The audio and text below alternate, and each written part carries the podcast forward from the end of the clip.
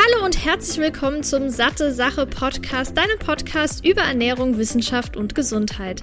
Mein Name ist Laura Merten, ich bin studierte Ernährungswissenschaftlerin und sorge mit Satte Sache dafür, dass Ernährungswissenschaft für alle verständlich wird und du noch smartere Entscheidungen in Sachen Ernährung triffst. In diesem Podcast spreche ich mal alleine, mal mit führenden Expertinnen und Experten über die wichtigsten Fragen rund um die Ernährung. Viel Spaß! Ich begrüße dich zurück hier zu einer neuen Episode des Satte Sache Podcasts. Ich freue mich mega, dass du wieder eingeschaltet hast im Dezember. Ich weiß nicht, ob du es glauben kannst, ich nicht. Es ist schon fast das komplette Jahr rum. Und wie du weißt, im Dezember, Januar ist wieder Zeit der ganzen Vorsätze. Ich möchte vielleicht mich gesünder ernähren, vielleicht auch abnehmen. Ich möchte meinen Lebensstil anpassen, mich mehr bewegen, achtsamer mit mir umgehen, ähm, Selbstliebe und alles drum und dran, was es nicht gibt. Vielleicht hast du auch schon einen bestimmten Vorsatz.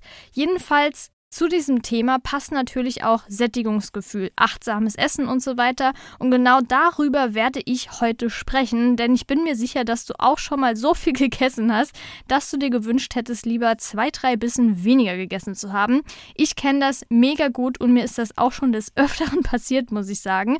Und warum passiert das? Weil man oft abgelenkt ist, man ist am Handy während dem Essen, arbeitet nebenbei noch oder beispielsweise auch andere Gründe, ohne dass wir jetzt wirklich Hunger haben.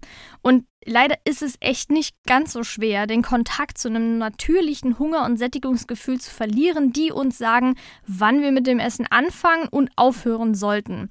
Wenn du jetzt aber genau lernen willst einzuschätzen, wann du hungrig bist oder wenn du satt bist, dann kannst du natürlich auch letztendlich bessere Entscheidungen treffen und dann auch deine Ernährungs- und Essgewohnheiten gesünder gestalten. Und es gibt eine sogenannte Hungerskala die geht von 1 bis 10. 1 ist ein sehr, sehr starkes Hungergefühl und 10 ist ein, boah, ich bin total überfressen und mir ist schon fast übel. Und anhand dieser Hungerskala kann man lernen, sein Hunger- und Sättigungsgefühl wieder besser zu erlernen und auch mehr wahrzunehmen.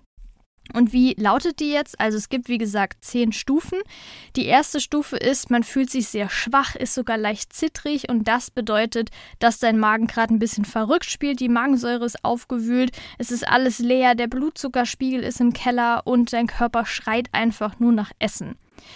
Dann gibt es die zweite Stufe, da fühlt man sich sehr unwohl, das heißt gereizt, dieses typische Hangry, man kann sich kaum noch konzentrieren, äh, kriegt Kopfschmerzen. Die dritte Stufe ist dann dieses typische unangenehme Gefühl, wenn der Bauch grummelt. Das vierte geht dann schon in Richtung normales Gefühl, also es ist etwas unangenehm, man verspürt so die ersten Anzeichen von Hunger. Die fünfte und mittlere Stufe ist, man fühlt sich angenehm, das heißt, man hat mehr oder weniger ein Sättigungsgefühl, könnte aber vielleicht noch so ein, zwei Bissen mehr essen. Die sechste Stufe ist, dass man vollkommen zufrieden ist, wirklich. Also man fühlt sich rundum wohl, ist angenehm gesättigt. Vielleicht kennst du das, ich kenne das oft im Restaurant, wenn ich mir so denke, oh, jetzt bin ich so angenehm satt, ich kann jetzt nicht noch ein Dessert essen oder so, weil dann bereue ich es auf jeden Fall. Das ist Stufe 6. Die siebte Stufe ist dann schon, dass man sich voll fühlt, also schon leicht unwohl sogar. Die achte Stufe, man ist unangenehm voll. Man fühlt sich aufgebläht und in der neunten Stufe dann sogar noch so unangenehm, dass man den Hosenknopf lockern muss. Und die zehnte Stufe ist dann wirklich komplett vollgestopft. Man fühlt sich so voll, dass einem schon fast übel wird. Und wenn man diese Hungerskala jetzt effektiv nutzen möchte, dann gibt es auch ein paar Dinge zu beachten. Das heißt, erstens, man soll nur essen, wenn man bei Stufe 3 bis 4 ist, also wenn der Bauch krummelt oder man erste Anzeichen von Hunger spürt. Wenn der Hunger zu groß ist, und das ist leider bei mir oft so, weil wenn ich zum Beispiel unterwegs bin oder wenn ich gerade am Arbeiten bin und abgelenkt bin, dann merke ich erstmal nicht, dass ich hungrig bin. Und dann ist wirklich so eher Stufe 2 schon bei mir. Und das führt dann letztendlich dazu, dass ich relativ schnell esse, weil mein Körper natürlich denkt, boah, ich brauche jetzt Energie und Schaufel, Schaufel, Schaufel. Und dann bekomme ich sehr, sehr häufig Bauchschmerzen. Und das ist eben auch das Problem, was man hat oder was der Körper hat bei manchen Menschen, nicht bei allen, aber dass man eben dann dazu neigt, einen stärkeren Playbauch zu bekommen, Bauchschmerzen. Und deshalb sollte man eher, wenn möglich, bei Stufe 3 bis 4 anfangen zu essen.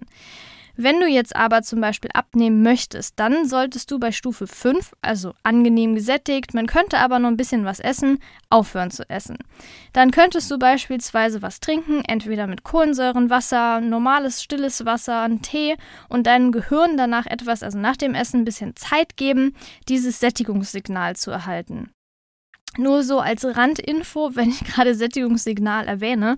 Ich habe sogar vor, ich glaube, drei, vier Monaten eine separate Episode zum Thema Sättigungsgefühl gemacht. Das ist wirklich sehr, sehr detailliert, einfach erklärt, wie ist das aufgebaut, welche verschiedenen Einflussfaktoren gibt es. Also wenn dich das interessiert, weil diese Episode wird etwas kürzer, dann kannst du dir die sehr gerne noch anhören. Ist auch unten nochmal verlinkt in den Show Notes. Wenn du jetzt dein Gewicht halten möchtest, dann solltest du ungefähr bei Stufe 6 aufhören. Das heißt, du bist vollkommen zufrieden und angenehm gesättigt. Und das kann dann auch natürlich dazu führen, wenn du aufhörst, dass dein Gehirn erstmal checkt, ähm, Moment, ich bin mir gerade noch ziemlich unsicher, aber wenn du dann auch mal was trinkst und so, dann hat dein Gehirn auch ausreichend Zeit, diese Sättigung zu spüren. Das heißt, am besten solltest du aufhören, bevor du Stufe 7 oder höher erreicht hast. Also sobald du dich unangenehm bis voll fühlst oder sogar aufgebläht und musst den Hosenknopf öffnen.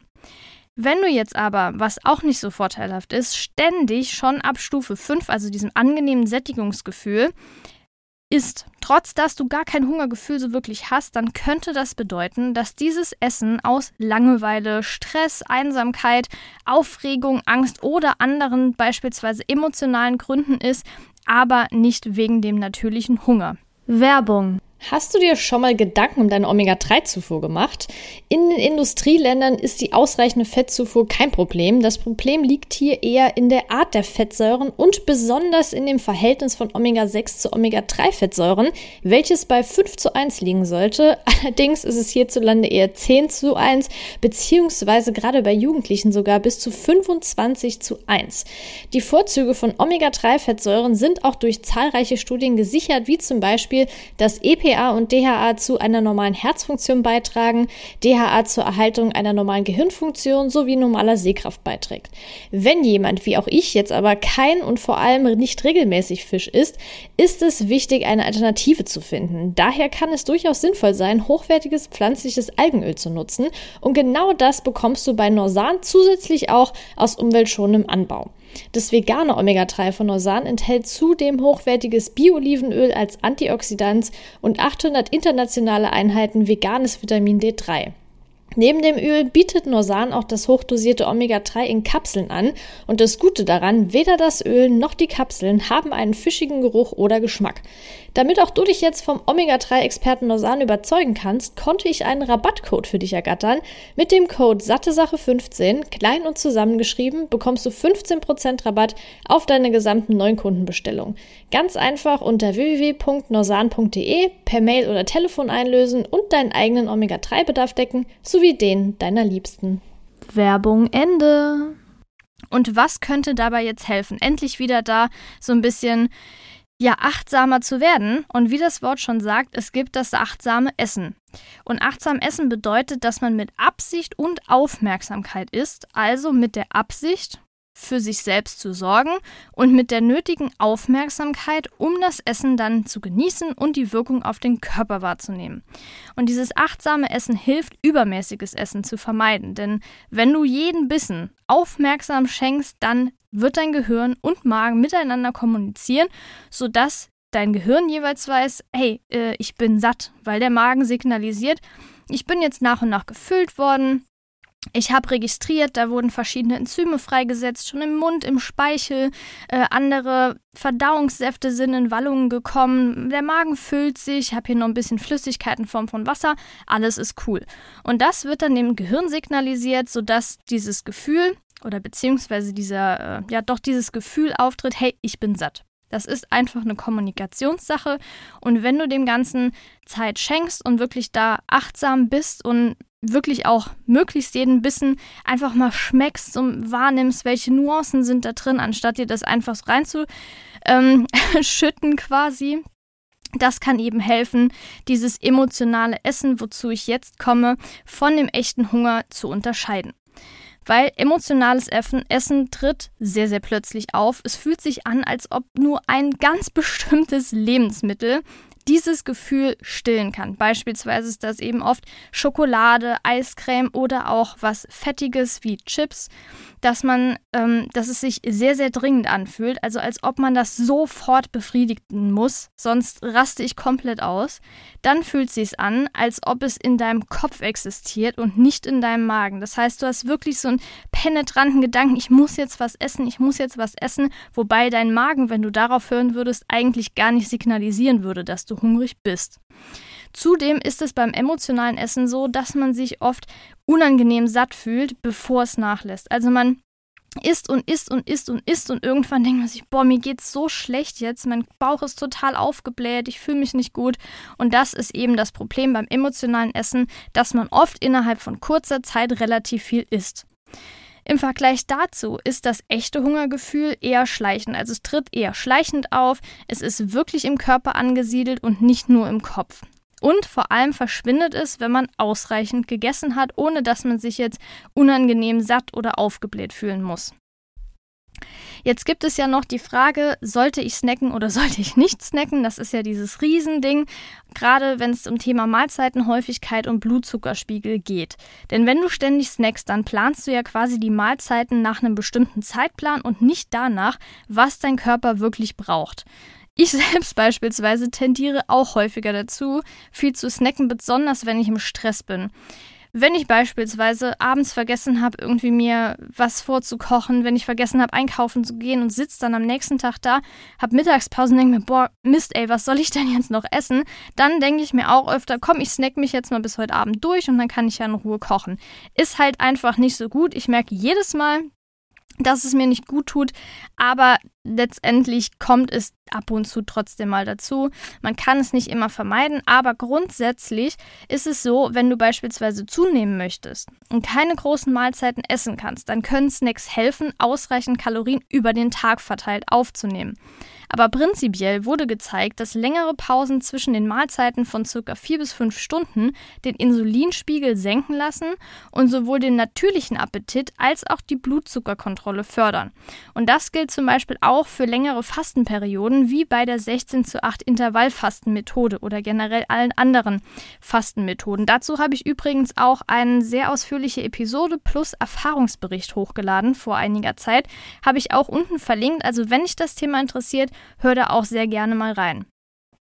Wenn du jetzt aber weniger häufig isst, dann kann das auch besser sein, denn du kannst starke Insulinspitzen vermeiden. Idealerweise sollten uns die Mahlzeiten auch ausreichend lange sättigen und jetzt nicht wieder dazu führen, dass wir in ein, zwei Stunden Hunger haben.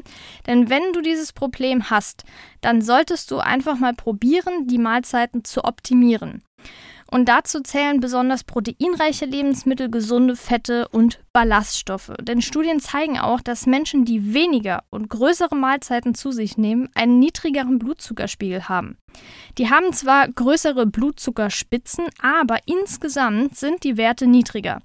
Zudem soll es auch das Sättigungsgefühl verbessern und auch das natürliche Hungergefühl optimieren.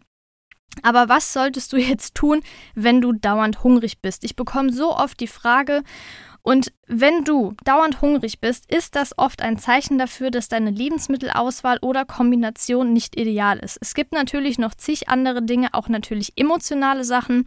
Die möchte ich jetzt hier nicht sehr stark thematisieren. Dazu gibt es auch noch mal eine Episode, die ist unten verlinkt.